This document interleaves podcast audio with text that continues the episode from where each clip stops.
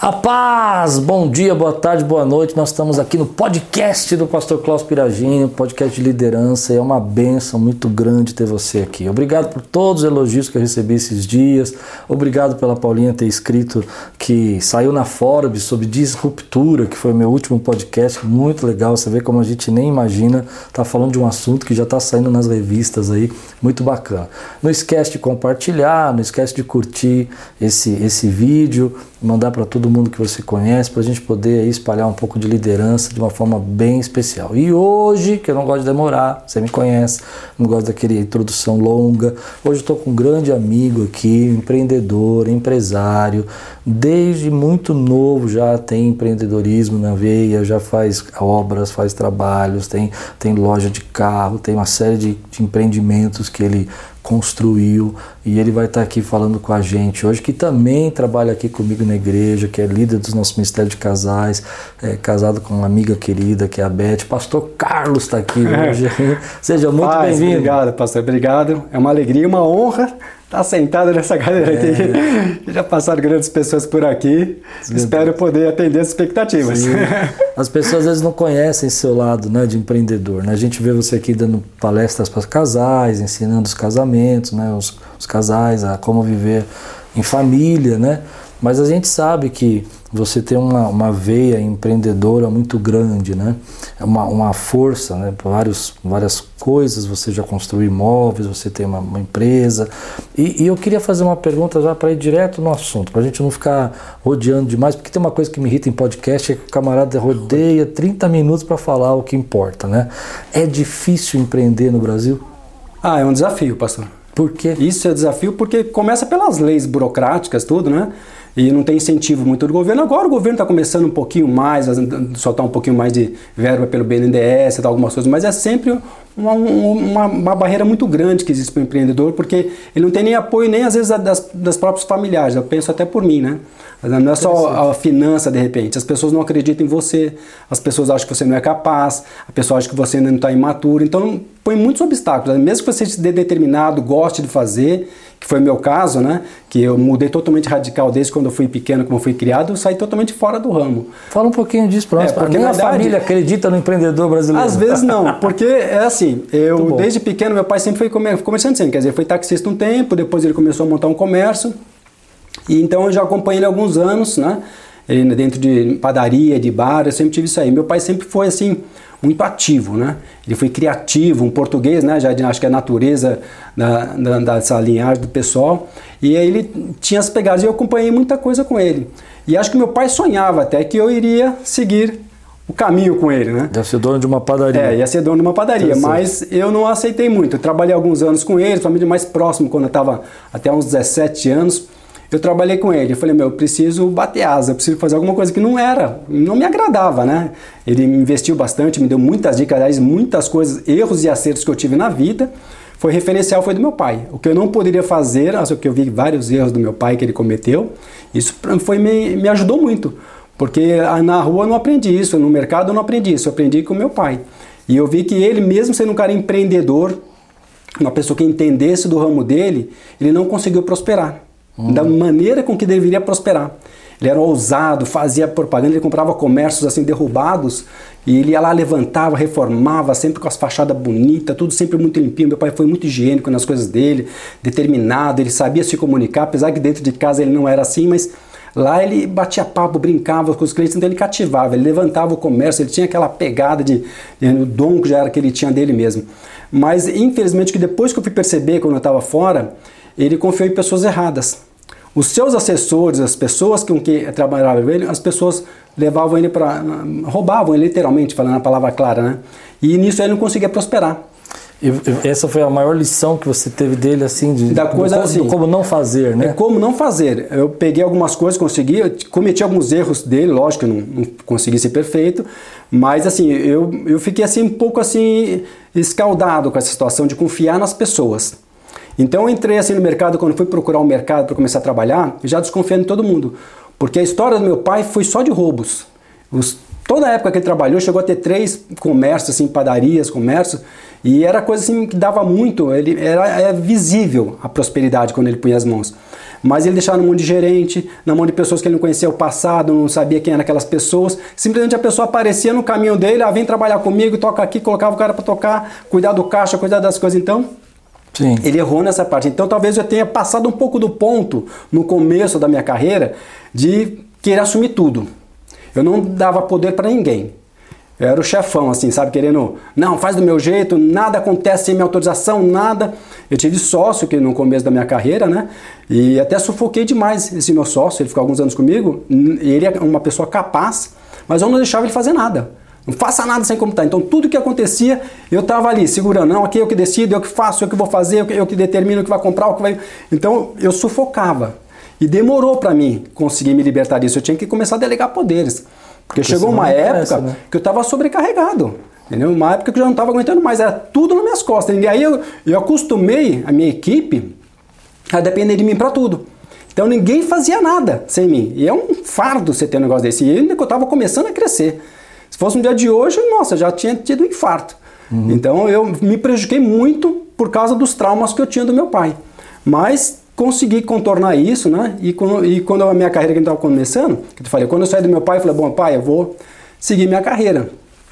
Aí eu fui, comecei, eu já fazia algumas coisas, eu sempre fui meio assim empreendedorzinho, né? Uhum. Eu sempre gostei assim, eu sempre tive assim, é, eu vi oportunidades em tudo, pastor. É um, acho que é um, não sei se é da minha genética ou Deus me deu essa, essa alegria. Eu sempre vi oportunidades, mesmo nas piores tragédias que aconteciam, eu vi oportunidades. Eu, quando eu saí lá do meu pai, que eu devia ter mais ou menos por 17 anos, que eu fui trabalhar no Bradesco, e foi por uma. Eu comecei a trabalhar no Bradesco, na realidade, por causa que eu já estava fazendo uma empreitada ousada. Teve uma crise no mercado que eu estava que tava meio ruimzinho, estava começando a procurar emprego, estava me formando em técnico eletrônico na, na escola.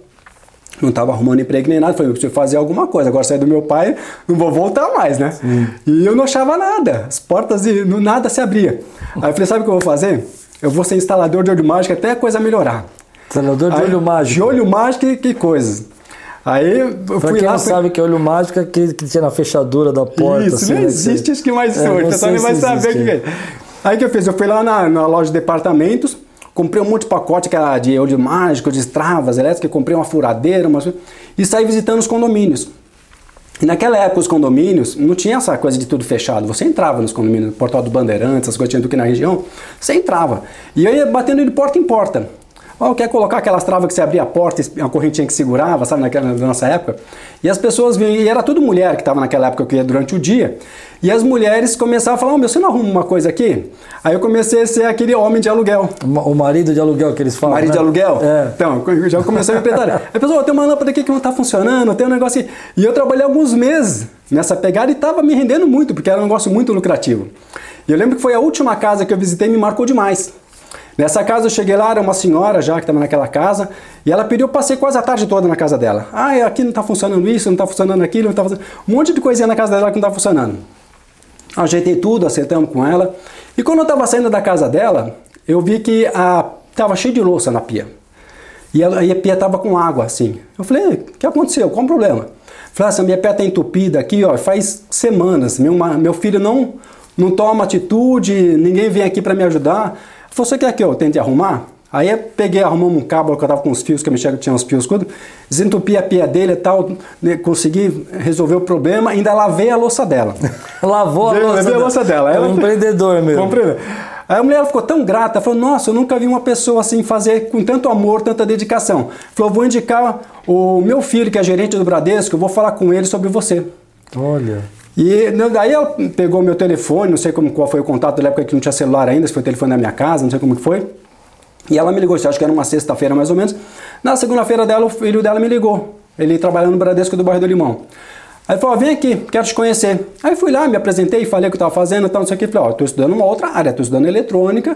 Falei, não, mas eu preciso de um cara desse aqui. Aí ele me contratou, no dia seguinte já estava trabalhando dentro do Bradesco, me pôs para trabalhar na compensação de cheque. E ali para o glória do Senhor ali, eu, em três, quatro meses eu fui promovido a chefe, sessão. Porque eu, eu, eu punha as coisas para acontecer. Sim. Era uma setor. Vamos, vamos, voltar um pouquinho aqui. Você falou assim que uma das coisas que é difícil empreender no Brasil é porque às vezes nem a família acredita. O que, que você fez para vencer isso na família? Então, é esse obstáculo que tem assim, porque quando os de casa, as pessoas não conhecem o potencial, né? Porque fala a própria Bíblia fala isso, né? Que o profeta não tem honra na sua casa. É verdade.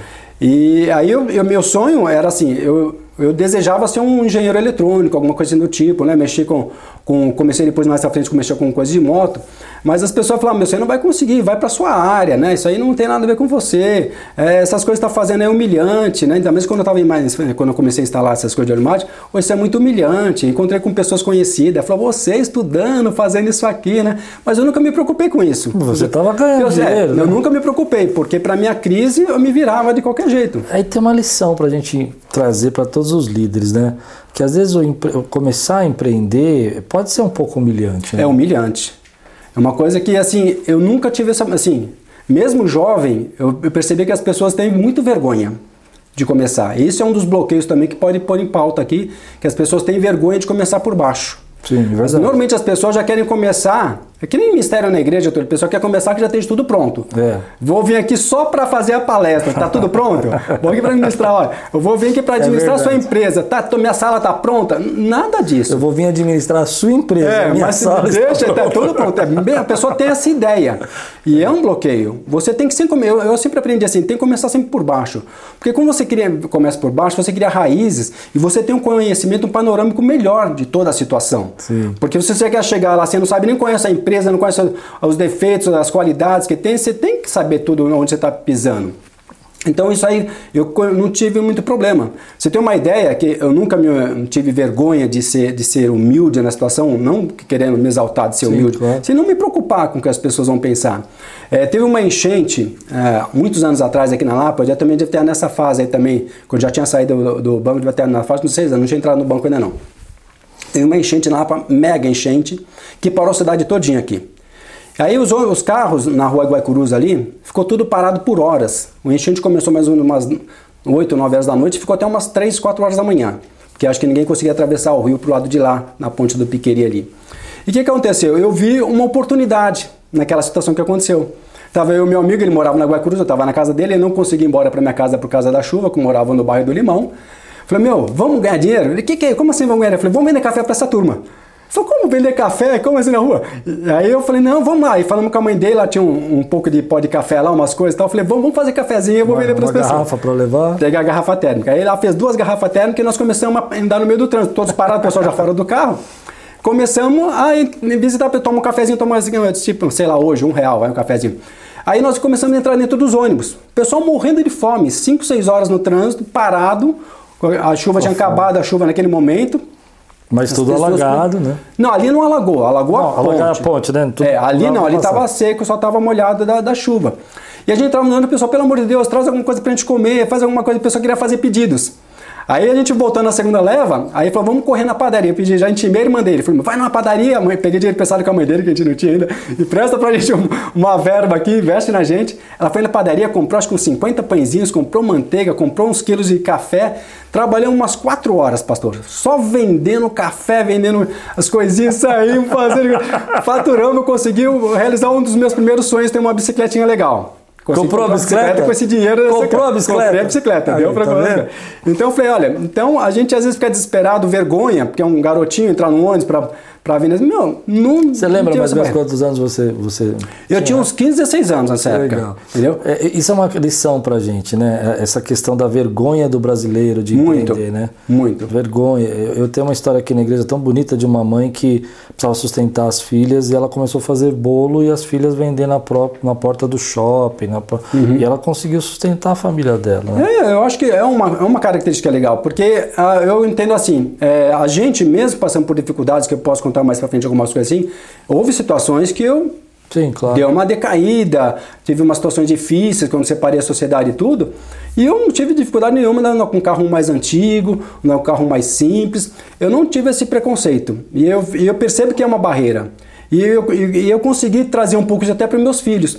Principalmente quando você tem filhos, eles têm um pouco, até um pouco assim, né? Puxa, agora eu vou chegar na escola com um carro um, pouco mais simples. As crianças eh, costumavam dizer, mas eles. E é uma outra geração também. É, elas se apegam a isso, mas eles não conseguiram se deixar, eles ficarem preocupados com ah, você é o que você tem. Então essa eu consegui passar essa mensagem para meus filhos, independente do que vocês tiverem, vocês são pessoas decentes, pessoas honestas, que não vai de de determinar o, o, que você está vestindo, o que você tem para fazer essa diferença. Mas aí, continuando a jornada que eu estava aí, aí que aconteceu? Quando eu estava no Bradesco, eu já tinha feito curso de motos, que eu sempre quis fazer curso, curso de mecânica de moto. Aí eu, eu falei assim, bom, eu acho que meu tempo aqui no Bradesco, trabalhei acho que um ano e meio lá no Bradesco, e eu fui convidado por um amigo nosso que você deve conhecer o Eliseu. Sim. Era, ele falou, Carlos, eu estou trabalhando numa loja de moto aqui na, na acho que é lá no Clodomiro Amazonas. Estamos precisando de um vendedor de moto aqui, uma pessoa que entenda de moto, que já tinha feito mecânica de moto. Falei, ah, vamos, vamos para cima, vamos ver que dá, né? Eu falei com o gerente lá do Bradesco, ele falou, poxa, não deixa a gente não, você tem aqui uma carreira promissora aqui, já vou, já estou planejando uma outra a fase para você de uma promoção. Eu falei, não, mas eu estou sentindo que meu momento chegou. Aí eu falei, ó, eu vou ficar 30 dias aqui, preparo uma outra pessoa para ficar no meu lugar e você me manda embora, né? Fala, tá bom, então eu vou fazer isso. Daqui 30 dias, então se você ficar 30 dias aqui, eu te mando embora e aí você segue o seu caminho. Aí eu preparei, já fui acertando as coisas para ser admitido lá na, na, loja de motos, que eu ia ser responsável da oficina e ser comprador e vendedor de moto, que eu entendi um pouquinho de moto. Aí quando deu os 30 dias para mim cumprir o continho que já começar na outra empresa, o Eugênio falou, eu não vou poder te mandar embora. Ah. Falei, ah, Sinto muito, filho. Se você não conseguir, então eu estou me demitindo, né? Falei, ah, não faz isso, segura mais um pouco. Ele quis me segurar um pouco mais. Eu falei, não, olha, eu dei minha palavra, eles estão me esperando lá. Aí eu fui para trabalhar. Um desafio também que não era, eu sabia mexer para mim, na minha moto, eu não sabia Sim. lidar com outras coisas. Aí eu fui mexer com, lá quando eu trabalhei com o Eliseu lá mais ou menos um ano, um ano e pouco. Mas o dono da loja estava muito debilitado na saúde. Ele não estava muito bem. Então ele já estava pensando em até fechar, né? Trabalhava com mais pessoal mais elitizado, que era ali uma região mais nobre, né? E aí eu já estava, já tinha feito o meu caixa, alguma coisa, já estava dinheiro para comprar umas duas motinhas. Eu falei, Eliseu, então eu vou começar, acho que anunciar moto na minha casa, né? Vamos tentar. Ele falou, também eu vou. Ele também gostava de carro, né, Eliseu? Ele também começou a mexer com carro. Aí a gente começou a trabalhar pelo anúncio. Começava a anunciar moto, carro, e a gente começava a anunciar. Eu falei, meu, tá ficando apertado a coisa, né? Ficar, vou ficar nessa vida oculta porque você tinha. É, é limitado você trabalhar no anúncio e as pessoas sempre perguntavam se você era revendedor ou se você era particular. E a gente sentia numa situação meio coagida. Eu falei, isso não, tá certo, a gente não tem que assumir a nossa identidade, que nós somos revendedores. Aí o Eliseu, eu queria montar alguma coisinha, mas eu não tinha capital para montar uma loja nada. Eu falei, vou montar uma oficina. Vai ser meu primeiro empreendimento. Aí vem aquelas críticas. Não, não vai fazer, você vai assumir aluguel, você não tem estrutura, você não pode, sempre aquelas pressão. Sempre tem alguém para pressionar pode, não conta, pode, né? não pode. Aí alugamos um, um salãozinho pequenininho, cabia uns 10 carrinhos lá, e ia começar a reformar os carrinhos. Fiz alguns serviços para fora, foi eu, o meu cunhado e outro amigo meu. Esse que vendeu junto comigo ah, o cafezinho lá, né? E começamos a empreitar ali, na, na, a reformar os carros, fazer anúncio e vender os carros. Aí chegou no patamar também foi meu, não posso ser um funileiro a vida toda, né? Pintando carro, mesmo que sendo para mim os carros que eu fazia a maior parte deles reformados, foi pra gente poder assumir alguma coisa. Aí a gente, na Edgar Facó, estava começando a montar lojas na Edgar Facó, uma vida nova, lá mais ou menos em 89, mais ou menos, tinha poucas lojas, umas 4, 5 lojas. Aí a gente começou a estudar o ponto ali na Edgar Facó. Aí o pessoal, não, você é louco, você vai querer para uma loja, sabe quanto custa o aluguel lá? Aluguel era cinco vezes mais caro que eu pagava numa oficininha, mesmo um ponto pequeno. Aí eu fui consultar o, o, tio da minha esposa, que tinha uma loja gigante, a Jovora Automóveis na época ali, tinha mais de 50 carros, muito grande a loja dele. Aí eu fui na casa dele, né, tava batendo papo com ele, falei, o que, que você acha de eu entrar no ramo de automóvel, porque eu já me fazia os rolinhos de carro, tinha uma noção que era um... Sim. Mas mesmo assim você buscou conselho. Busquei o conselho de quem já tinha loja há muitos anos. Isso é uma já... coisa que quem quer empreender precisa aprender. Você né? vai para buscar uma, uma direção de quem já está no mercado, Sim. né? Para você ter um direcionamento, falando, não vou entrar de cabeça, porque você tem pouco e ainda vai perder rápido o que você tem. Aí eu fui consultar com ele, ele falou, Carlos, não faz essa loucura. Nossa, o ramo de automóvel é doideira, muita dor de cabeça, muita reclamação, os clientes são chatos. Procura outra coisa, vai ver no ramo que você está lá, hum, faz alguma coisa, mas não entra nessa não. Ele te desencorajou. Me desencorajou, me tomou, eu saí dali com um banho de água fria. E eu sonhando que ele ia me dar dicas, que ele ia falar como que ia fazer. Eu falei, meu, o que, que eu faço? Mas eu, por dentro, mesmo tendo assim, sendo chocado, mas eu senti paz. Eu falei, não, não, eu acho que é isso. Porque eu, mesmo sendo pequenininho, dois carrinhos que eu tinha ali, três carrinhos, Falei, não é isso a minha realidade, né? Eu tô prosperando, passos pequenos, mas estou conseguindo chegar em algum lugar, né? Aí eu juntei mais o, meu cunhado e mais dois, dois, meu cunhado, foi o outro rapaz, em quatro pessoas. Nós fomos montar a loja. E a gente montou a loja ali, né, na Edgar Facó, foi um desafio ali, o pessoal, nossa, é, chamava a gente dos meninos, a loja dos meninos, que era tudo garotada de 20 anos, a gente chamava as meninas, né, onde vai chegar isso? Esse era o Paulão? Era o, começou o Paulão comigo, né, o Marcos, né, e era o Rui, que era o, o rapaz que tem loja até hoje lá. E ali a gente foi no desafio, e, e assim, é, o que eu acho estranho, assim, até me, me policiei muito, eu não perguntei quem quer administrar a loja, eu simplesmente tomei a frente. Eu que vou cuidar das finanças. eu sempre tinha essa mania, como não confiava em ninguém, né? Eu que vou confiar. E o pessoal aceitava. Então eu controlava tudo que fazia, aquele meu jeito que é errado, né? Mas eu controlava todas as coisas. Mas a nossa sociedade durou pouco tempo. Durou pouco tempo porque visões diferentes, né? E com menos de um ano, a gente separou a sociedade, só ficou eu e o Marcos. E pra gente foi uma tragédia, né? Só a gente começando ali, tinha acho que um, poucos carros na loja, somamos um pouquinho de cada um ali, e metade da loja foi embora. Oh. Falei, como que eu vou fazer agora pagar o aluguel sozinho, eu e o Marcos, né? 50% vai ficar pra gente, com menos carros, e que nós vamos fazer? Falei, senhor, tá nas tuas mãos aqui, ó. Vamos tocar o barco aqui. Ah, pastor, foi bem. Depois acontece aquele testemunho que aconteceu que Deus me falou no momento quando o Collor ainda veio, logo depois de dois meses o Collor veio, confiscou o dinheiro da gente, e foi aquela catástrofe, coisa. era pra gente falar. Falei, bom, é o fim, né? Sem dinheiro, né? Acho que em março de 90 que o Collor tomou o dinheiro da gente, sem capital de giro, com poucos carros, e o comércio travou. Hum, era para desistir. Falei, falei, acho que eu não entendi, né? Acho que eu, realmente meu o, tio da Beth tinha razão, né? Que é uma, foi uma furada que eu entrei. Mas foi milagre, pastor. A gente mesmo assim ficou um tempinho da, daquela. Quando começou a retomar o, a, a, economia, quando tinha acabado de tomar o dinheiro, aí a gente começou a crescer, a prosperar. E fomos caminhando. Mesmo naquele momento do plano Collor, que foi Confiscatório. Ali eu achei mais... que ia ser meu fim. Foi, é, aquele vai uma das um... crises maiores do foi. Brasil. A gente foi. ficou com uma merrequinha, cada um na conta ali muito pouco. Até fiz a conta lá, era 6 mil reais que ficariam um dia de dinheiro de hoje na conta de cada brasileiro. Entendeu? Então, o que o empresário vai fazer com 6 mil reais na conta? É, e, e, com aluguel, com tudo para pagar, para E vindo numa inflação de 80% ao mês, né? Exato, é 3% ao dia. É. Você era assim, você vendia um, um, automóvel, hoje era um preço. Amanhã, você tinha que, quando você tinha que vender o carro até 4 horas da tarde. Até 4 horas. Porque você aplicava no overnight. Para jogar no dia seguinte 3%. Se o cara falar que ia pagar no outro dia, então você paga o overnight para mim do valor do carro para amanhã. Porque era 3% ao dia. Era, era muito, é maluco. Meu, eu não sei como ele sobreviveu. Eu trabalhava Brasileira vitoriosa. Era uma loucura pra era, gente. Era, uma, era uma coisa assim, é, aqui, muito forte. Nessa época eu era tesoureiro da Boutique Alviado de Ouro. E, e eu me lembro que é, a gente pegava um cheque predatado, pra, a pessoa queria comprar com cheque predatado, é, é, seis, três semanas depois já não valia, não valia mais. É, né? depreciava rapidamente. Era uma loucura. Foi uma época assim desastrosa. Mas a gente ficou mais ou menos é, nessa pegada e, e, Deus assim abriu bastante as portas pra gente, a gente conseguiu superar tudo. Então, mas deixa eu pegar esse gancho aqui pra gente tentar trazer isso. É, empreendedor, é, ele erra? Ou seja, ah. porque tem uma ideia de todo mundo assim, que o camarada achou ah, o, o, pote de tesouro, né? Ele, ele, sabe, tipo, ele fez um negócio, já deu certo na primeira vez e foi maravilhoso, e ele só explodiu e virou o Steve Jobs, vamos pensar assim, né? Não, a minha não foi, foi assim não. não então, mas acho que ninguém é assim, não é mas assim. existe essa, essa ideia, né? O empreendedor ele tem que aprender a lidar com o fracasso, né? Isso, e, e eu aprendi bastante nessas pernas. Mesmo tentando fazer o mais certinho possível, teve uma série de, de, coisas que aconteceu, de compras erradas que a gente fez, é, administração errada. Uma coisa que me chamou muita atenção, que eu passei a mudar, é quem trabalha com você na terceirização. Eu sofri muito com isso. Porque quando você põe um carro dentro de uma loja, não é você lavar e jogar dentro de uma loja. Você tem que fazer uma revisão do carro, você tem que dar um, um talento, porque você vai dar uma garantia para o carro. E aconteceu, eu percebi isso com um cliente uma vez falou isso para mim. Ele falou para mim, Carlos, você está errando na, na, assessoria das pessoas que prestam serviço para você. Porque eu tinha um mecânico. O cliente falou isso para você? Falou isso para mim. Porque eu tinha vendido o carro para ele e o carro deu problema. Aí ele voltou, mandou arrumar.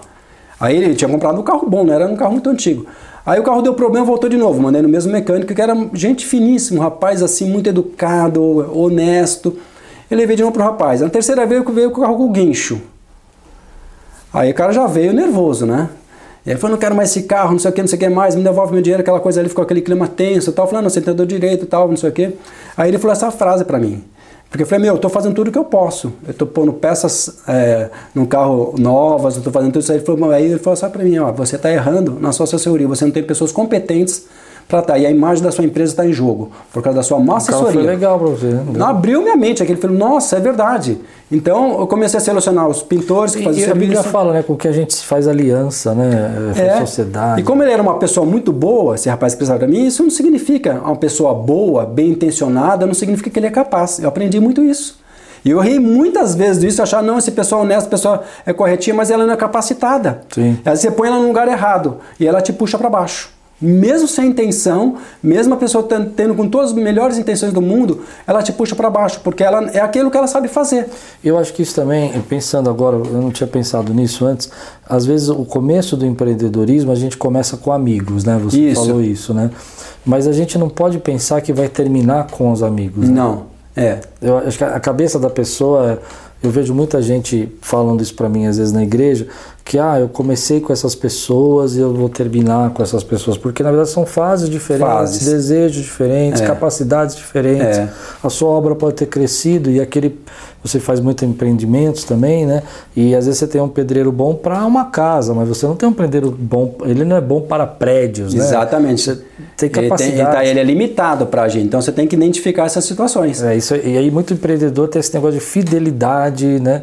Ou às vezes não tem fidelidade, porque também tem que ter o equilíbrio tem. Nisso, né? Porque tem você tem um cara bom que precisa ser honrado, né? É, é aí que tá, o reconhecimento das pessoas. Uma coisa que eu aprendi muito nessa jornada como empresário, você dar reconhecimento para as pessoas que são boas com você ser generoso com as pessoas. Levar junto, né? É, que ela vai junto com você, porque às vezes a pessoa acabou o trabalho, alguma coisa, você dispensa a pessoa, não reconhece, nem agradece, às vezes tem uma palavra.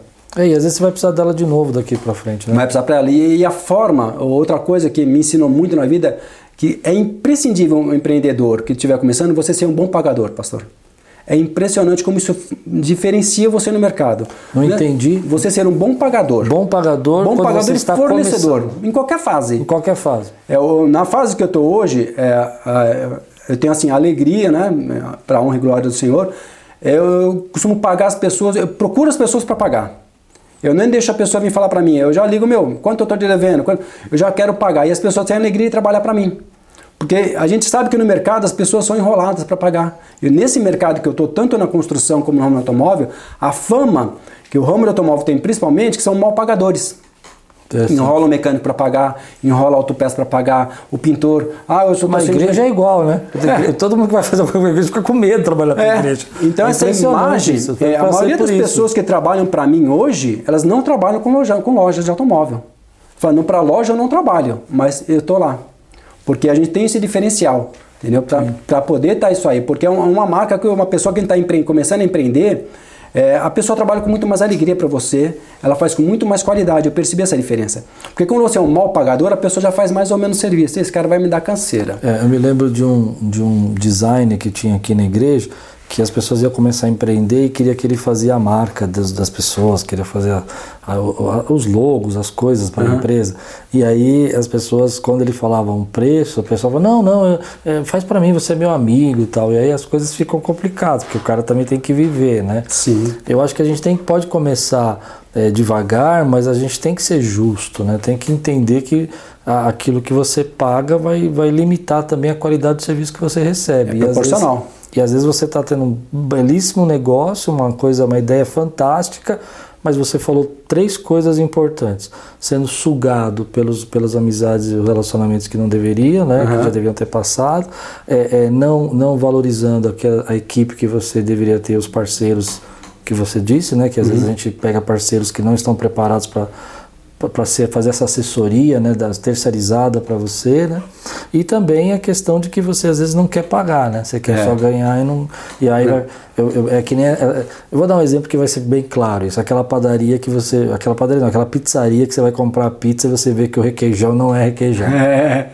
Maisena você paga uma farinha. fortuna e a maisena com farinha você come, é baratinha tal, uhum. né? Mas vai chegar uma hora que você não vai querer mais a maisena uhum. com farinha. É verdade. Né? Então, aí voltando que ele falando, aí que aconteceu, continuando a jornada, como é que tu vai é, dar as dicas para a pessoa. Aí quando eu comecei, mais ou menos lá pro ano de 94, surgiu oportunidade, teve outra crise no mercado. Assim, o Brasil é reconhecido por crises, né? É, é crise atrás de crise. Então, o mercado foi o Collor, 94. 94 foi alguma coisa de economia, não lembro o que era na época, mas foi muito Zélia, ruim. Não? A coisa da Zélia lá? Da Zélia foi com o Collor junto, né? Que foi em é. 90 mais ou menos. Mas eu não sei se já era o Sarney que estava aí. É, Tinha aqueles pacotes toda hora, tira zero um pra cá, tira zero pra lá. Terrível pro Brasil. É. Aí o que aconteceu? Aí o mercado ficou restrito. Falei, a gente precisa fazer alguma coisa. Eu não vou ficar parado. Como assim restrito? Não estava vendendo nada. Ah, entendi. O ramo do automóvel travou. Não estava se vendendo, as indústrias entraram numa crise também que não estava virando no mercado.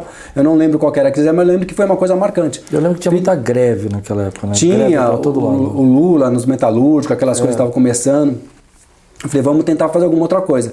E a gente começou a querer mudar de ramo. Eu falei, vamos tentar fazer outra coisa. E a gente começou a procurar posto de gasolina.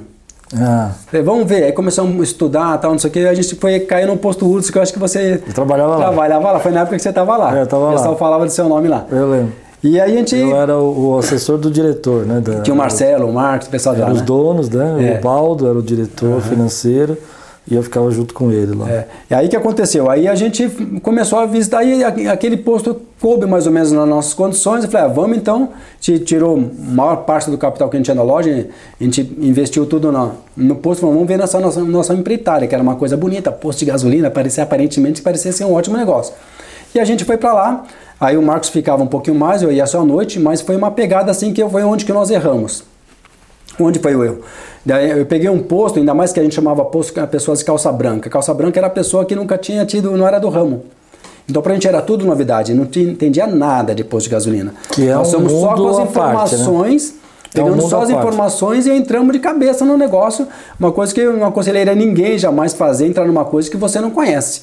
É sem e pesquisar e tentar. Pesquisar. A gente até costou alguns amigos, um, eu tinha dois amigos que tinham posto de gasolina, mas foi, falaram a mesma coisa que falaram que o tio da Beth falou, não entra nessa não, né? Mas esse era a verdade. esse, acho, acho, que eles acertaram. Pelo investimento, o retorno é muito pequeno. Aí a gente se envolveu ali, aí começou até a funcionar no começo, nos primeiros meses começou a funcionar. Aí eu falei, vamos fazer, vamos fechar a loja? Eu acho que vai ser legal a gente ficar aqui só na, na, na no posto, né, que estava para a gente administrar bem, a gente começou, começou a prosperar um pouquinho no posto ali nas vendas, deu uma melhorada no visual do posto, começou a dar uma, uma clareada, começou a administrar o posto de uma forma mais correta, enxugamos as coisas. Aí a gente, fechou a loja, a gente ficou acho que uns seis meses com a loja fechada. Aí o que a gente fez? Que a gente tinha acabado de vender o resto dos carros, vendemos tudo. Falei, ah, eu não posso ficar só aqui no posto de gasolina, os dois um olhando para a cara do outro, porque o dono, não, você, o pessoal que trabalhava para você, você ficava só na administração. Falei, vamos entrar num ramo de construção, vamos fazer alguma coisa, vamos ter que fazer, ter que ser proativo, não pode ficar os dois aqui olhando para cada Aí a gente foi fazer a nossa primeira empreitada na construção.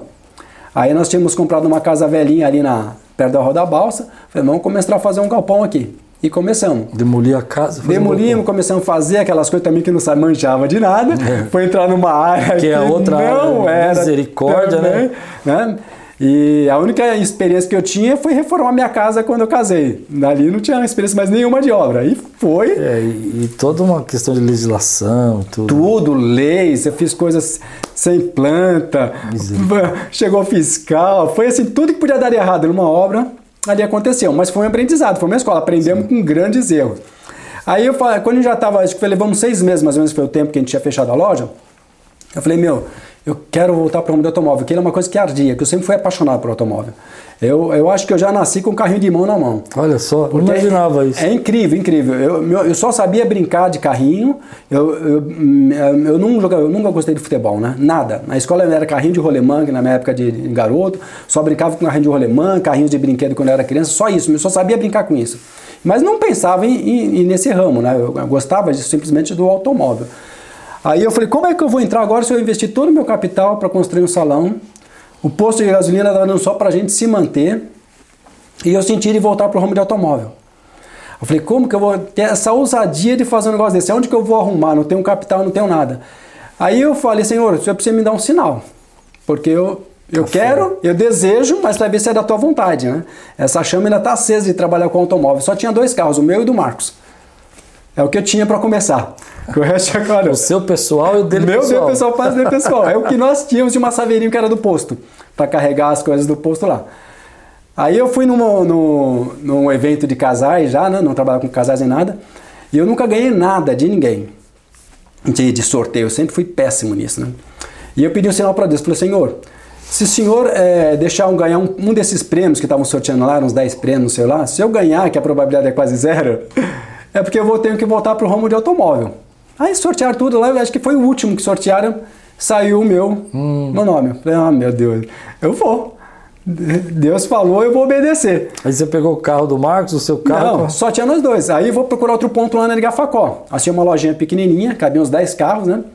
Aí eu falei, vamos lá. Eu não tinha nem para pagar o cara. Quando eu fui fazer a locação com o rapaz lá, falei, me dá três meses de aluguel para mim poder alugar para você. Eu falei, cara, faz o seguinte, deixa eu pagar 30 dias vencido.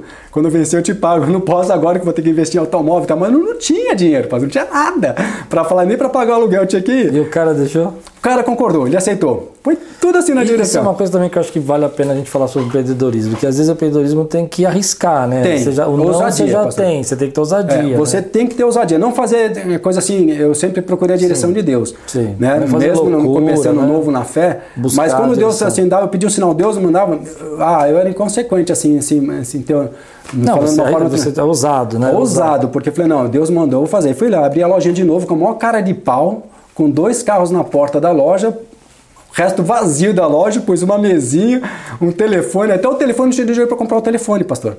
Porque o telefone era caro, é o valor de um carro naquela época. É verdade. Eu aluguei um telefone. Não tinha isso aí. Mas foi assim, uma unção maravilhosa. Rapidinho as coisas começaram a acontecer, acontecer, acontecer, daqui a pouco, em menos de um ano já estava com a loja cheia de carro. Então, assim, Deus teve com a gente nas obediências. E eu, eu, eu assim, na minha, na minha trajetória que eu tenho de, de empreender, que Deus depois colocou em outros estágios, eu acho que a dependência de você buscar sempre Deus como seu assessor, como realmente o seu consultor, mesmo que a gente não esteja falando com um público de cristão, mas sim, você tem um temor do Senhor, tem essa presença, faz muita diferença hoje. Claro, e a, a gente palavra de Deus essa direção. também. Né? É, então eu, a gente conseguiu alcançar outros patamares que realmente foi, foi elevando. Aí a gente começou, comecei e ficou assim. Aonde que aconteceu outro erro? Aí eu já estava me sentindo o cara, né? Hum. Posto de gasolina, já tinha minha primeira construção, já estava com outra loja, aí veio a soberba. Já tô me achando, né? Eu sou o cara, né, meu? Aí, ó. Olha só. Tô crescendo, tudo isso aí. Aí, meu. O orgulho é. O orgulho é, é, é não é que é maldade. Eu vejo isso aí porque, como passei não é que você se torna uma pessoa má. Não. Mas é uma cegueira que causa você é. e você vai. as coisas vão te levando para aquilo. Quando você percebe, você já errou. A coisa vai acontecendo tão naturalmente que o dinheiro te traz uma segurança. Eu acho que você falou uma coisa bem bonita. É, não é que você se torna uma pessoa má, é que você não percebe que você não é o dono de tudo, você é. não tem força própria, né? É. Você começa então, a desprezar, é. né? Mas aí eu começava assim, já a me achar, entendeu? Aí eu mudei a posição da coisa, de que né, Deus que tinha me abençoado, mas eu também era um cara. Eu era muito bom, entendeu? É, exato. É esse que é o problema. Então é divide a glória com Deus. Verdade. Ah, mas não durou nada. E a Bíblia fala, né? O orgulho Eu fui ceifado, Eu fui ceifado. Vai pro deserto. Eu fui ceifado. Aí vai para a escola de Deus. Vai voltar para estaca zero. Aí Deus fechou as portas de tudo, pastor. Em pouco tempo, acho que deve ter uns 3, 4, uns 4 anos mais ou menos, que eu estava nessa, já estava nessa pegada, já estava fazendo uma outra, já tinha entrado em outra empreitada de outra, outra, outra construção também. Aí Deus fechou. Acho que foi mais ou menos lá para o ano de. Não foi mais tempo, foi lá para o ano de 2000. Deus fechou todas as portas. Não. A Fernão Dias estava sendo duplicada, o posto teve que ser fechado por causa da duplicação da Fernão Dias. O, a loja de automóvel, fiquei três meses sem vender nada, pastor, nada. Zerou, fechou a torneira, não tinha vendido nada. Até o, os pouquinhos aluguéis que eu já tinha começado a receber de umas coisinhas que a gente já tinha feito, não estava recebendo mais. Mas trancou tudo. Eu falei, não, o que, que é isso? Será que eu errei? Eu estou fazendo minha parte, até ser um cara bonzinho, sou um cara que tô, é. tô, Aquela coisa que a gente começa a se justificar, né? E eu falei, não, o que está acontecendo? Mas Deus estava tratando de mim que eu, eu, realmente eu me transformei numa outra pessoa. Então a soberba é uma coisa muito perigosa e hoje eu me policio muito nisso, porque você é entra domingo, nela... Dos, dos novos ricos, né? os novos ricos que tem que tomar cuidado Porque é, aí você começa nessa soberba que ela, ela, você quer começar que as pessoas percebam que você é, entendeu? Pelo que você tem. E eu queria mostrar isso para as pessoas. Ok, eu tenho, que você está pensando falando com quem? Entendeu? Uhum. E isso foi uma coisa, então eu fui ceifado. Realmente eu, eu reconheço esse erro e procuro não cair mais nesse erro. Aí, quando Deus fechou todas as portas, aí eu separei a sociedade com o Marcos. Foi outra, outro corte que teve. Aí fui para uma outra lojinha pequena, já estava com uma loja grande, eu fui para uma outra lojinha pequena, o Marcos foi para os Estados Unidos, E eu fiquei, comecei do zero de novo praticamente, com poucos carrinhos. Eu tinha é, me, é, corrido para bancos, é, para poder manter aqueles meses fechados, com as despesas, o posto dando prejuízo, porque a gente vendia 10% só do que podia vender de combustível, porque as pessoas tinham limitado para entrar no posto. Aí a gente foi negociar com o pessoal lá da Hudson para ver se eles compravam um posto de volta para a gente, porque até fazer duplicação, tudo que a gente não ia aguentar ficar para pagar o aluguel, pagar todas as coisas ali, que o posto era deles, né? E a gente já pagava o aluguel da, da propriedade para eles e mais o combustível que a gente comprava deles. Aí eles fizeram uma proposta para gente, lá para pagar parcelada, perder de vista, para coisa. Falamos, perdido por perdido, a gente vai aceitar a oferta deles. Aí o Marcos ficou com a parte dele, fiquei com meio e fui recomeçar numa loja pequenininha de novo, né? E aí falei, agora não vamos carreira solo, né? Aí chamei a minha esposa para me ajudar. E aí começou começou uma outra fase. Mas aí eu, eu já estava um pouquinho mais maduro nos erros que eu tinha cometido, nesses passos que eu dei fora de hora. Eu sacrifiquei, fiz investimentos em horas erradas. Eu nunca deixei reserva. Que é o time, né? Esse é o segredo do investidor. Quando você começa a ganhar dinheiro, que eu percebo muitas pessoas errarem e pessoas começaram comigo, a maioria das pessoas, você tem uma ideia, é, eu estou com 30 e poucos anos de loja. Só tem uma loja da minha época até hoje comigo. Por quê? Do Rui. Porque as pessoas, primeiro que elas, quando elas começam a ganhar dinheiro, eu percebo que a maioria das pessoas, elas automaticamente, elas já queriam aumentar o seu padrão, seu nível de vida. Antes de ter reservas ou qualquer coisa. Não, eu lembro que quando começou, eu falei que gente comeu umas primeiras lojas lá, depois de alguns anos já tinha várias lojas na Gafacó, e virou uma febre, e todo mundo Sim. queria abrir loja de automóvel. E as pessoas começavam, uns tinham os mais fortes, outros que eram menorzinhos. Mas eu percebi que aqueles começavam a ganhar dinheiro, daqui a pouco o cara queria andar de BMW, ouro, aquelas correntonas que usava na época, né? Os caras usavam aquelas correntonas, soberba, já querer achar que era milionário. Então as pessoas, elas não pensavam que como se não, como se não houvesse o amanhã. Não tivesse uma crise, né? Não, tivesse não aí muitos quebraram. As pessoas ficavam dois, três anos no mercado, quatro anos e, e quebravam, porque as pessoas consumiam, elas não tinham sementes, elas não colocavam sementes para poder pensar no dia de amanhã.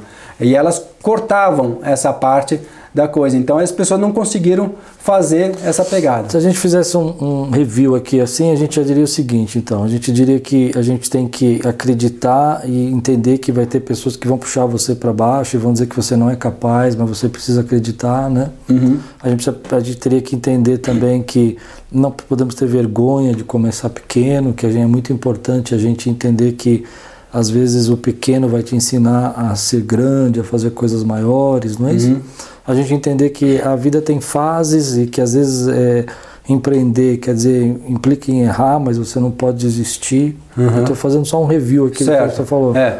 E, e, a gente também entender que precisa se preparar porque tem dias ruins, né? Tem é. dia que não é porque você está vendendo muito hoje que vai vender para é. sempre, né? É uma coisa que, que outra coisa lição que eu poderia deixar assim da minha experiência de vida é assim é, a pessoa que é empreendedora, que quer entrar no mercado, mesmo depois que ela já tiver alguns anos de mercado, ela tem que aprender a ter uma disciplina do padrão de vida que ela quer. Uhum. Isso eu coloquei isso na minha vida. É uma coisa que as pessoas erram demais. Eu percebo muitos amigos meus ficaram. Fala um pouquinho mais sobre disso. isso. Isso é bem interessante. Então, como é que eu vou falar como é que eu faço isso hoje, tá? Já estou, graças a Deus, estou em outro patamar assim, mas eu limito um valor de prolabore para mim. Me interessa a minha empresa dar 10 vezes mais o meu prolabore, seja quanto for. Eu vou militar meu padrão. Eu vou ver em cima desse padrão. Mesmo que a minha empresa ter mais lucro, eu tenho que reinvestir esse capital para fazer ele trabalhar para mim. Sim. E as pessoas, normalmente, que elas erram é justamente isso. A empresa, se o cara está ganhando 5 mil, a empresa começa a dar 10 de lucro, ele consome os 10. Ele vai se adaptar aos 10 mil. Aí passa a ganhar 15, ele vai consumir os 15. Então ele está sempre aumentando o padrão de vida conforme ele vai aumentando o salário dele, a retirada dele. Deixa eu fazer uma pergunta sobre isso então. É, isso no começo até é natural, né? Porque ela ganha pouco, né? Isso, vai ela... adequar o padrão que ela quer. É, por exemplo, no começo ela tem uma empresa que dá um lucro de dois, ela vai precisar de dois para viver. Uhum. Sei lá, vamos pensar assim, vai ter um lucro de cinco, ela vai precisar de cinco para viver, porque tem conta para pagar e tudo mais.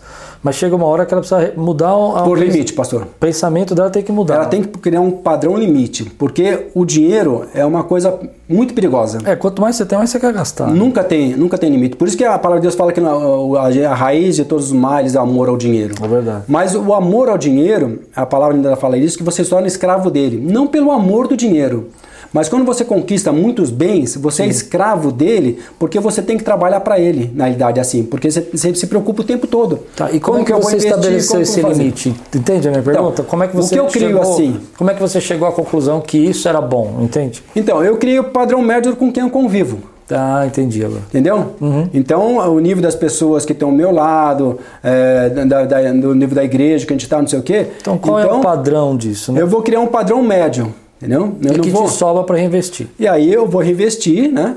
E, e, esse, e essa parte eu faço trabalhar o dinheiro para mim dessa forma. Legal. Mas eu, o cuidado ainda maior que tem que ter, dependendo do patamar, quando a pessoa chega, um patamar muito, muito alto, é aí é, é onde que eu queria chegar, assim, que é ser muita sabedoria falar. É, tomar cuidado por causa que se você sempre pensar em crescer, crescer, crescer, você vai ser realmente um escravo dele, porque você sempre vai querer mais. O dinheiro parece que nunca é suficiente. Por mais estágio que você esteja, ah, o cara tenho uma loja, vou ter duas, vou ter três, ah, não, agora vou... diversificar é saudável. Até que é seguro. Você investe um pouco em imóveis, você investe um pouco em aplicação, você pode criar algumas formas, porque onde vier uma crise aqui, você tem que ter um resguardo. Você, poxa, tem, você, não é porque você tem um grande patrimônio, se você não tiver reserva, não tiver uma coisa aqui, qualquer coisa que tiver, te derruba. É, você então, está só no, no, carro, vem aí uma política diferente. Econômica. Muda a situação para o mercado. Se você não tiver uma outra fonte de renda, não tiver uma outra situação, você vai quebrar. Então, você criando esse padrão, você consegue limitar. Então, o que, que eu fiz hoje? Hoje eu me sinto que eu sou funcionário mas um funcionário com autoridade para fazer as coisas. Então eu tenho meu salário, mas eu trabalho como sendo um funcionário da minha empresa, dando o meu melhor. Sempre isso. Para qualquer pessoa, o que eu aprendi também nesses anos assim, você tem que ser o diferencial no mercado nessa, nessa vista, nessa visão. Porque se você não for melhor que as pessoas, elas te engolem. Hoje, exemplo, no ramo de automóvel, sem falar de construção, a gente conseguiu criar um, um perfil de clientes que é, é, de exigentes, clientes que são exigentes. Então a gente faz tudo possível e imaginável para entregar por carro dentro da loja. A gente passa por todo maqui... não só a maquiagem de carro estética, mas preocupar com mecânica, com pós-venda, com todas as coisas. Então a gente criou clientes hoje que compram o carro da gente muito sem olhar.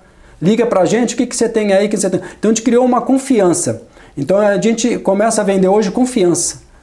É esse que é onde você vai conseguir destaque no você mercado. Não vende mais carro, você vende confiança. Vou vender confiança. A pessoa compra carro de mim, não, não que esteja isento do carro não dá problema. Ah, mas, mas ela sabe que tem um respaldo, que eu vou dar cobertura e ela não vai ter problema nenhum. Ela vai estar garantida do produto que tem. Então, para que todo mundo que vai empreender, procure fazer sempre o melhor. Eu, eu, sempre assim, eu comecei a entender isso quando um rapaz falou para mim, olha, você tem, com, você tem que trabalhar assim, tanto no ramo de automóvel, no ramo que você estiver prestando, você compraria o seu produto? Uhum. Você confia, você usaria esse produto que você vende? Você teria que fazer isso ou você duvidaria de usar o seu, o seu produto? Então, eu penso assim, esse carro eu teria para mim. Então, todos assim a gente pensa assim, eu faria como se fosse para mim. Então, se você fizer tudo pensando assim, eu faria, eu faço como se faço para mim, isso pode até demorar um tempo, mas a colheita vai vir. Porque hoje os comentários que a gente ouve das pessoas, até no Google, que as pessoas fazem comentário da gente, é nesse perfil. Confiança, é, honestidade, é, pós-venda. Isso vai diferenciar qualquer empreendedor.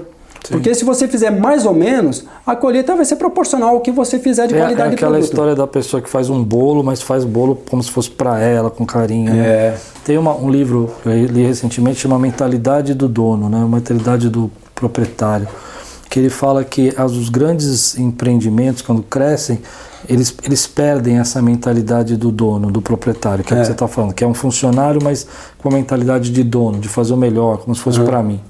E eles perdem isso. Então, a, a, porque vai crescendo, vai colocando uma série de pessoas para trabalhar, a gente, e a pessoa está lá como funcionário, não com uhum. aquela mentalidade.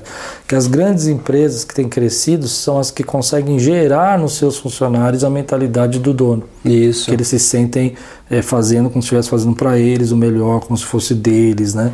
Isso é bem interessante. Mas aí é a motivação, pastor. É a motivação. Você tem que motivar o seu funcionário. Se não... Ele tem um funcionário. Então, eu tenho poucos funcionários. Aliás, eu, na, na, loja meu, não tem nem funcionário. Aliás, são meus dois filhos não, que trabalham Você comigo. tem funcionários diretos, mas é. você tem bastante indiretos, né? Sim, você indiretos tem... são vários. É. Que nem no pro ramo da construção, rapidinho, para acho que caminhar é. para o final aí. No ramo da construção, chega a ter 15, 20 pessoas na obra lá. Então, eu estou sempre presente ali. E eu não chego como sendo dono. Sim. Eu chego lá de capacete, rouba simples lá e hum, cumprimento todas as pessoas. Se o cara está passando mal, eu observo se está com um problema. Então eu procuro assim, ser amigo das pessoas. Porque as pessoas trabalham mais motivadas. Às vezes a pessoa pede alguma coisa, uma coisinha extra assim. Eu faço para agradar, para a pessoa ser motivada a trabalhar. Então, então você tem que estar presente com as pessoas. Eu tenho percebido nesse tempo, não sei se você concorda, que os prestadores de serviço estão errando muito nisso, né? Sim. Às vezes a gente vai contratar uma empresa ou contratar alguém para trabalhar para você, para fazer um serviço, parece que você ele está fazendo um favor, né? Exato. Eu, um dia eu fui fazer um negócio da minha casa e foi incrível. Eu chamei uma empresa, o cara veio, chamei outro, o cara veio bêbado. Nossa. aí, ó, a imagem da empresa. É, aí eu chamei o dono da empresa, que o cara estava bêbado, ficou bravo comigo. Ficou bravo comigo. Falou assim: ah, então não vou mais fazer o serviço para você. Eu falei, você está fazendo é. um favor para mim? Como, você está pagando, é. mas é o que está tendo. Quando o mercado começa a ficar aquecido, é isso que acontece. Interessante. As pessoas desprezam. Ela acha que tem muito. Então a pessoa ela não esquenta a cabeça, você não vem bem próximo. E as pessoas costumam fazer isso. Você nunca mais chama aquele cara. Não chama mais, mas é exatamente aí que é o problema. É, o mercado, quando está aquecido, o cara faz isso. Mas a hora que o mercado que tem as oscilações do mercado, esse cara ele vai sofrer. É, outra, Porque o cara não volta a segunda vez. É, e você fala para mais 20 pessoas que o serviço foi ruim, né? Esse é o problema. Você nesse você não entra lá, não. um dia chegar para mim, ah, aí o que, que você acha desse cara? Eu vou falar, nem, não, pelo amor de Deus, não chama isso aí. Nem pensando nisso aí. Porque é. aí você vai sofrer. Mas vamos mudar só um pouquinho de assunto para a gente ir final, que voou o nosso tempo é. aqui. É, por que você, o que, que você diria, assim, qual é a dificuldade que você vê hoje nas pessoas em prosperar. Nós falamos muito de empreender, né? Uhum. Mas eh, eu sinto que uh, existe uma dificuldade hoje em, prosperar. Eu vejo pessoas que não prosperam, não é? elas e não só financeiramente, mas também em várias áreas, família. Eu gosto de ver a prosperidade com vários mundos, né? A família, os filhos, a saúde. O que, que você acha que, que, que você diria assim para uma pessoa? Olha, você para prosperar precisa entender isso. Aliás, acho que o princípio da prosperidade é bem diferente do que o mundo prega, né? É verdade. O pessoal mistura prosperidade com riqueza. É. Eu posso ser um mega milionário, Isso como já, o senhor já falou várias vezes em público, e não ser próspero. A prosperidade, ela requer algumas coisas da gente, uma disciplina. E eu, eu sou muito assim, aprendi a ser disciplinado em tudo, entendeu? Eu neguei muitas coisas para poder ter a família que eu tenho hoje, por exemplo. Então, mesmo com todo esse envolvimento que eu tive, de de repente naquele momento que eu tive três comércios, não tinha tempo para minha família, aí eu, poxa, eu falei, estou errando nisso aqui, há tempo eu consegui reverter.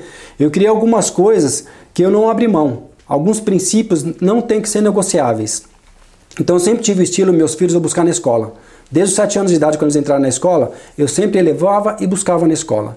Deu o que deu, eu vou buscar, eu vou levar, eu vou aqui, vai ter aniversários no fim de semana, eu levo, eu trago. Então, eu acompanhei o crescimento dos meus filhos em todas as fases. Eles nunca andaram sozinhos, é, para deixar. Eu queria saber com quem eles estavam andando, com quem eles estavam fazendo. Então, esse investimento me custou. Às vezes eu tinha que largar a loja para correr para fazer aquilo, não sei o que. A Zabete ficava na loja sozinha, mas é um investimento que eu fiz. Então, eu consegui trazer os filhos para dentro da loja, tanto é que os dois trabalham comigo na loja, né, pela honra e glória, porque é uma bênção isso aí, ter dois, os dois filhos gostar da mesma coisa que o filho, com o pai quer, né? Sim. Então, eles conseguiram me acompanhar, estão bem mais na frente do que eu, com outras tecnologias, com outras coisas que acrescentou muito na minha vida isso, que eu pude trabalhar mais no ramo da obra, eles estão tocando a obra muito bem da loja. E o princípio dentro do casamento também, né? Que é o amor e o respeito, né? É o, e tudo isso que a gente ministra até para os casais, que tem que ter tempo de qualidade para a família, tem, tem que realmente determinar para isso. E para o ramo empresarial, quando a pessoa investe, eu acho que tem três grandes problemas que as pessoas erram. É, ele pode cuidar bem da família, ele pode cuidar bem da esposa, mas ele erra lá na, na empresa, na empreitada ou no trabalho que ele trabalha. Que eu chamo das três barras. As três barras que eu acho que é o mais importante, que é quem João fala, né? Uhum. João fala lá que são as três barras. E essas três barras eu vou trazer para a linguagem de hoje. É a barra do ouro, barra da saia e a barra da fama. são essas três barras da, da concupiscência do homem. Você pode ter certeza disso que o diabo vai te tocar nessas três barras. Se você não vigiar, não ter realmente é, Deus fazer parte da sua vida, eu digo assim: é, o meu principal consultor é Deus, sem demagogia nenhuma. Eu faço tudo consultando a Deus.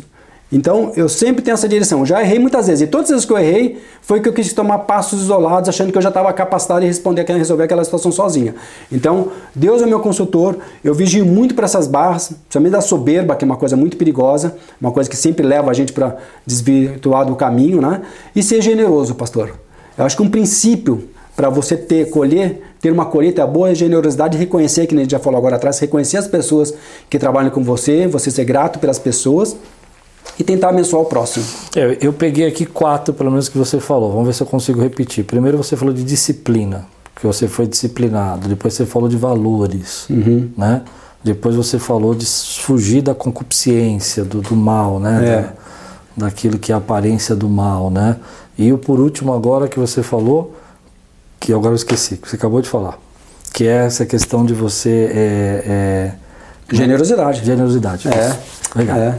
É impressionante. A gente precisa disciplinar é. porque é muito difícil, né? O mundo, ele quer tirar você do foco, né? É. E aí, se, se a pessoa seguir alguns princípios dessa, é, não tem como não prosperar, pastor. É. Eu acho que a questão da disciplina é uma das coisas mais difíceis para o brasileiro.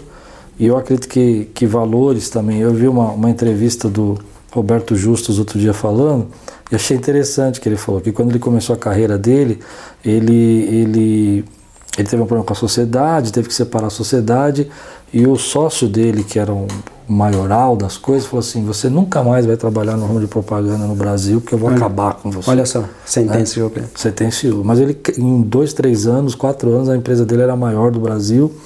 E, e ele disse que um dos distintivos que ele teve, que era um valor dele, que era caráter. Porque no meio do brasileiro, principalmente no ramo dele, é, poucas agências tinham caráter. Isso é diferencial. É. Então é interessante, que são os valores que a gente estabelece para a nossa vida. Né? Exatamente. Né? É, as três barras. E não é fácil. E não é fácil. Não é fácil. Principalmente porque, no teu ramo também, né? é, de carro, né? De, isso. É, até de construção também. Construção também, construção mesma coisa. o pessoal quer vender material que não presta, quer fazer casa isso. coisa que não... A mão de obra é difícil você acertar com alguém. É então tudo isso aí é bem complicado. Uma coisa não. mais... Tem que ter direcionamento. Vamos fazer Vou, vou, vou, pedir para você fazer três considerações finais para a gente ir para o final aqui. Três, três mensagens para quem está escutando a gente, está ouvindo a gente hoje. Uhum. O que, que você quer dizer para eles? Eu acho que a primeira coisa, assim, para quem quer empreender, tem que acreditar. Primeira coisa. Tem que acreditar no seu potencial. Não dê ouvidos para essas pessoas comichões. Você não pode, você não quer, você não é capacitado. Esquece isso. Sentiu de Deus que você é o que você gosta. É aquilo que você gosta se capacite, se esforce, se esmere, procure ser o melhor naquilo que você faz. Eu sempre assim tive nesse princípio assim, eu faço as coisas dentro das limitações, eu faço como se estivesse fazendo para Deus, em todas as minhas áreas. Eu faço como se então eu vou fazer o meu melhor. Então faça o seu melhor, acredite no seu potencial, no seu chamado e procure sempre estar tá, eh, desenvolvendo, eh, fazendo cursos, fazendo empreendimento, analisando o concorrente para você realmente saber quem são os seus concorrentes, onde que eles estão errando, onde que eles estão acertando, porque você tem que ter um espelho nas pessoas para ter uma referência. Eu olho as pessoas que estão Sim. ao meu redor, tanto na área de construção como na área do automóvel, administração de, imó de imóveis, eu tenho que ver, porque eu tenho que ver se eu não estou ficando para trás. Então você tem que estar se atualizando, fazendo curso, fazendo as coisas. Então, invista e acredita. Se você sentir isso aí, conseguir espaço, não tem como não, não errar, pastor. É, a bênção de Deus vai acompanhar você. Você não precisa correr atrás das bênçãos. Sim. As bênçãos vão correr atrás de você, porque você está fazendo o que é correto. E quando a gente pratica princípios, as promessas se cumprem nas nossas vidas. É. Mas uma coisa que eu achei que você falou aqui, que é difícil a gente ouvir hoje, difícil, né, para a gente terminar, é a questão de estabelecer limites, né? Uhum. Eu vejo que em todos os ramos, né, é, é, você precisa aprender a estabelecer limites, né? Eu vejo jovens, por exemplo, que têm um salário e gastam tudo que ganham, né, para colocar um padrão que, Isso. que não consegue sustentar às vezes. E é o que está falando, hoje está dando para sustentar, hoje tem um emprego legal, mas está gastando 110%, não é nem 100, é 110, é. né? Uhum. Quer dizer, todo mês está com 10% de dívida, né? Eu vejo pessoas também que, até mesmo igrejas mesmo, né? Eu já ajudei algumas igrejas que começam a crescer e aí o pastor, não o pastor em si, mas ele quer levar para a igreja uma, uma ideia de imagem, uma imagem tão pesada, tão sobrecarregada na igreja, que, que acaba causando para a igreja um fardo, né? Porque sempre tem que ter uma oferta maior, sempre tem que ter um, um recurso maior, porque é, ele vai aumentando os desafios. Os desafios, né? Eu, eu acho que tem que, você me conhece, eu uhum. gosto de coisa bonita, gosto de coisa arrumada na igreja, né? Mas eu acho que esses desafios acabam também causando um pouco para a igreja. Uma coisa é você fazer um desafio de um ano, né? É. Depois você fazer um desafio de 10 anos, 10 anos de Não, desafio. Você torna uma coisa. É, porque você vai aumentando, parte, né? Você vai colocando mais peso. E a igreja precisa, não estou dizendo que, mas eu vejo alguns pastores que se perdem nisso no sentido de que é, é, tem um padrão também da igreja que ele tem que ir crescendo de acordo com o padrão que ele pode, né? E não fazer um desafio. Ah, mas eu vou pela fé. Eu, eu amo ir pela fé. É que ele dá o passo maior que a perna, né? É, às vezes Deus te impulsiona, né? Sim. o prédio do lado, Deus me impulsionou a lugar e era maior do que a nossa perna, né? Mas é, é uma fase. Sim, né? mas você teve direcionamento, né? É, teve direcionamento. Esse é, o diferencial. É, a ousadia, né? Mas você já está insatisfeito com isso e você é. vai querer jogar um outro peso, né? é. né? Mas é muito interessante, eu gostei muito é. dessa parte. Acho que todo mundo aprendeu alguma coisa aqui. Acho que todo mundo, não importa o estágio que você esteja, se você está começando, se você já empreende, tenho certeza que o que o pastor Carlos falou, todo mundo aprendeu alguma coisa. Obrigado, meu Obrigado, amigo. pastor. Obrigado, Obrigado mesmo de coração. Mesmo, foi muito bom. Amém. Que Deus continue te iluminando, te dando graça abençoando. E fala, fala o endereço da loja para quem quiser. Ah, fazer um marketing? É, faz, não, vamos fazer, né? Avenida Elise Cordeiro Sequeira, 579, Madricar Automóveis. É, para quem é da região de Pirituba, é a antiga Avenida 1. É. Eu conheço como Avenida, Avenida 1. 1. É. é. isso mesmo. Muito bom. Madricar, um Madricar Automóveis. Obrigado, meu amigo. Pastor, eu que agradeço. Obrigado. Deus abençoe. Deus abençoe vocês. Não esqueça de compartilhar esse podcast, que seja bênção aí. Tenho certeza que Deus falou alguma coisa com você. Escreve seus comentários, escreve o que você sentiu, qual foi sua opinião, o que, que você gostaria de acrescentar nessa conversa, porque sempre a gente vai aprendendo junto. Eu aprendi bastante hoje, eu tenho certeza que você também. Que Deus abençoe, uma semana de graça e paz e tudo quanto fizer prosperará. prosperará. Obrigado, meu amigo.